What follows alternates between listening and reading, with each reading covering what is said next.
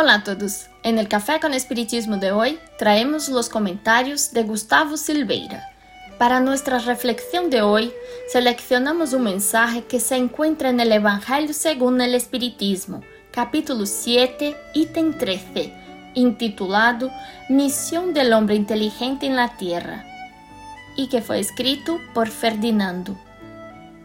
Pero antes de leerlo, puede ser interesante reflexionar un poco sobre la relación entre el mensaje en sí y el capítulo en el que se inserta. El capítulo 7 de esta obra es lo que Kardec intituló como Bienaventurados los pobres de espíritu, que como sabemos trata sobre los humildes. Y quizás aquí nos hagamos una pregunta. por que poner um mensagem que habla da inteligência de um ser humano encarnado em um capítulo que trata da humildade? Señalamos algo importante.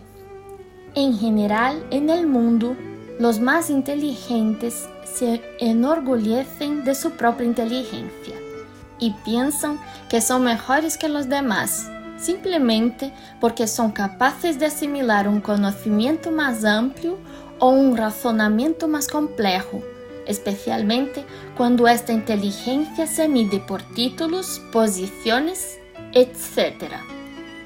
Parece que cuanto más inteligente es una persona, más orgullosa es y más desprecio da a sus propios sentimientos.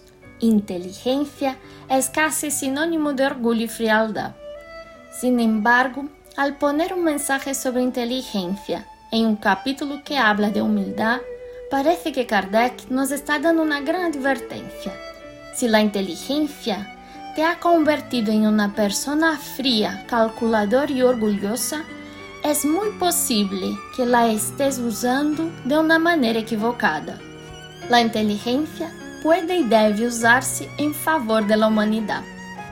Esta ideia recuerda a Isaac Newton, de los más importantes físicos y matemáticos que la humanidad haya visto. Para hacer lo que hizo, Newton aprovechó en gran medida los trabajos de muchos otros que le precedieron, como los de Galileo, hasta el punto de no pocos eruditos afirmasen que si Galileo no hubiera renunciado a sus estudios, posiblemente ahora estudiaríamos las leyes de Galileo y no las de Newton y esto se puede ver en la humildad de Newton al escribir en uno de sus libros más importantes. Si he visto más lejos es porque estoy sentado sobre los hombros de gigantes. Aquí se ve una inteligencia bien dirigida. Se da cuenta de que nadie actúa solo, nadie trabaja solo. Para que yo realice un determinado trabajo necesito mucha gente, oportunidades de las que no siempre puedo explicar cómo llegaron y sobre todo de Dios. No puedes presumir de tus propias acciones. Si pude dedicarme, si pude realizar, si pude llegar a conocer, es que hubo innumerables otros compañeros que me dieron una serie de actividades para que tuviera tiempo de hacer lo que hice. En un minuto que lo pensamos, nos damos cuenta de que sería absolutamente imposible lograr algo si realmente estuviéramos trabajando solos, comenzando con el hecho de que tendríamos que plantar, cuidar y cosechar nuestra propia comida. Sería muy complicado. El hecho es que necesitamos los unos a los otros y la inteligencia puede usarse para darnos cuenta de eso. Pero todavía hay otro factor. ¿Con qué frecuencia usamos la inteligencia para reprimir sentimientos? ¿Con qué frecuencia usamos nuestra capacidad de razonamiento para invalidar o menospreciar un sentimiento que nació dentro de nosotros? Veo a una persona tirada en la calle, siento compasión, ganas de ayudar, pero entonces recuerdo que necesito llegar a mi compromiso y pronto concluyo que me es imposible ayudar en ese momento. Necesitaría para estar más tranquilo sin el compromiso e entonces sí podría ayudar. A veces discuto con alguien y luego tengo ganas de reconciliarme, pero razono sobre la inconsistencia de la reconciliación. Después de todo, me dolió o me dolió mucho. Es mejor esperar. Y así, usamos nuestra capacidad de pensar, razonar y reflexionar para sofocar los sentimientos más nobles que se depositan en nuestro corazón. Y si en lugar de sofocar estos sentimientos empezáramos a utilizar nuestra inteligencia para comprenderlos más, para que nos demos cuenta de cuánto podemos atender esos mismos sentimientos, para expresarlos de la mejor manera posible?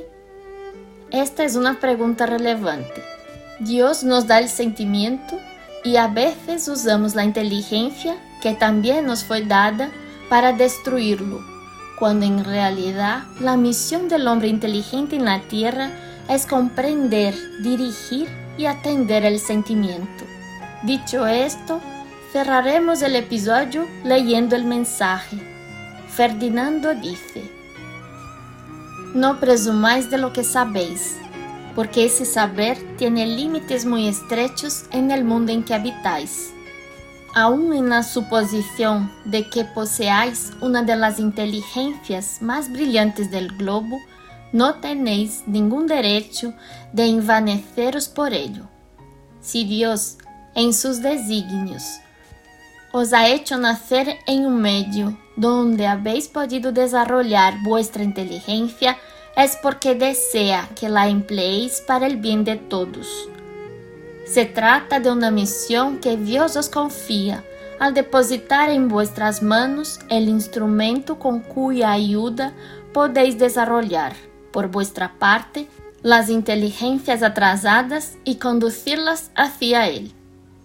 La naturaleza de la herramienta no indica acaso el uso que debe hacerse de ella? La azada que el jardinero pone en las manos de su ayudante no le indica a éste que debe cavar la tierra.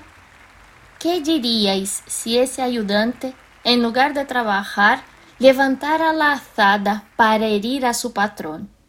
Diríais que es horrible y que merece ser expulsado.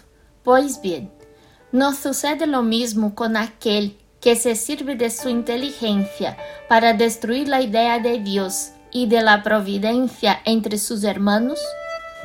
¿No levanta contra su patrón la azada que se le ha dado para carpir el terreno?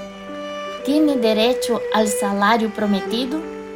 ¿No merece, por el contrario, ser expulsado del jardín? Será expulsado, no lo dudéis, y cargará consigo existencias miserables, llenas de humillaciones hasta que se incline ante aquel a quien le debe todo. La inteligencia es fecunda en méritos para el porvenir, pero con la condición de que se haga buen uso de ella. Si los hombres que la poseen se sirvieran de la inteligencia conforme a la voluntad de Dios, la labor de los espíritus que hacen progresar a la humanidad sería mucho más sencilla. Lamentablemente, muchos la convierten en un instrumento del orgullo y de perdición para sí mismos. El hombre abusa de su inteligencia tanto como de sus demás facultades, pese a que no le faltan lecciones que le advierten que una mano poderosa puede quitarle lo que ella misma le ha dado. Sepamos, por tanto, cómo utilizar este bien que Dios nos ha dado al servicio del bien de todos. Un gran abrazo a todos y hasta el próximo episodio de Café con Espiritismo.